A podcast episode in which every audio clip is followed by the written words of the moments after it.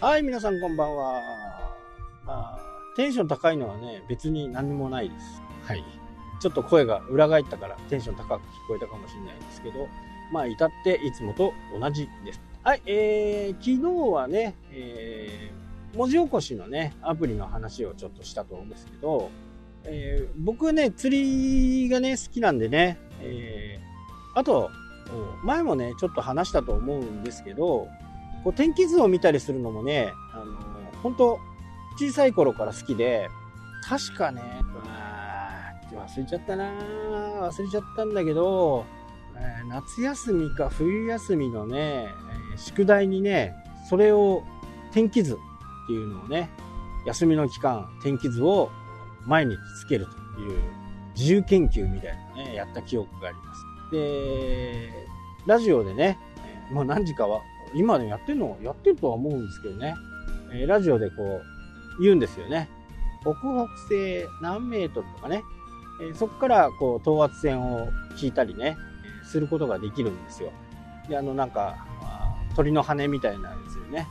え1本が1メートル、2本2メートル、3本3メートルでね、いう風にやってね、天気図を書いていく。そういう風なことをね、やってたんで、天気図を見るのがね、まあ好きっていうかね、こう、どうなるのかなっていうのが、非常にね、面白くてね、天気図を書いてたりしました。今はね、もうあのいいアプリがいっぱいあって、Yahoo 天気なんかもね、間もなく雨が降りますとかね、お知らせ来るじゃないですか。アプローチとかにね。えー、そういったものを活用するっていうのもあると思うし、えー、僕はね、その天気の部分に関しては、ウィンディっていうね、結構細かくね、お知らせしてくれるアプリを使ってるんですけど、これがね、なかなか、精度が高い。とはいえね、天気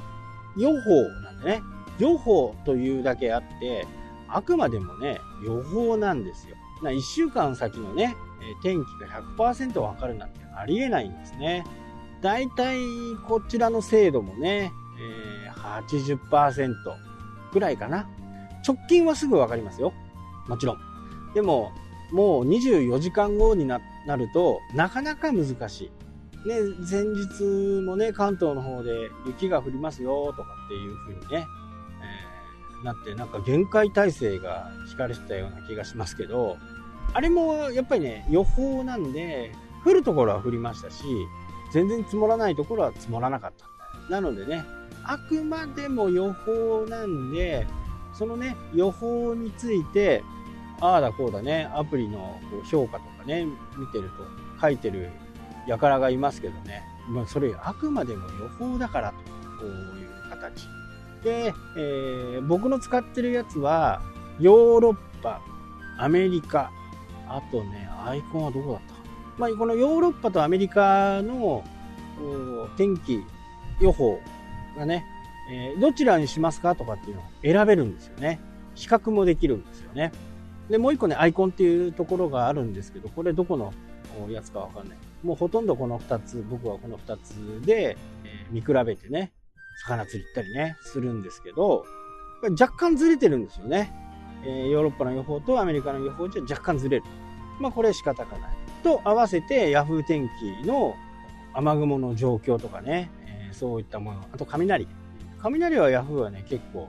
強いかなっていうふうにね、思いますね。で、面白い機能があって、例えばね、どこかシャコタン岬のね、先端で釣りがしたいという風な形でそこを登録するじゃないですか。で、そこで、そこを登録して、アラートを設定するんですね。で、その設定項目は、風が2メートル以下。その風も、北西の風、西風、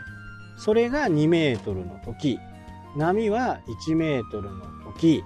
あと時間、3時間なのか6時間なのかっていうふうにね、そうやって設定しておくと、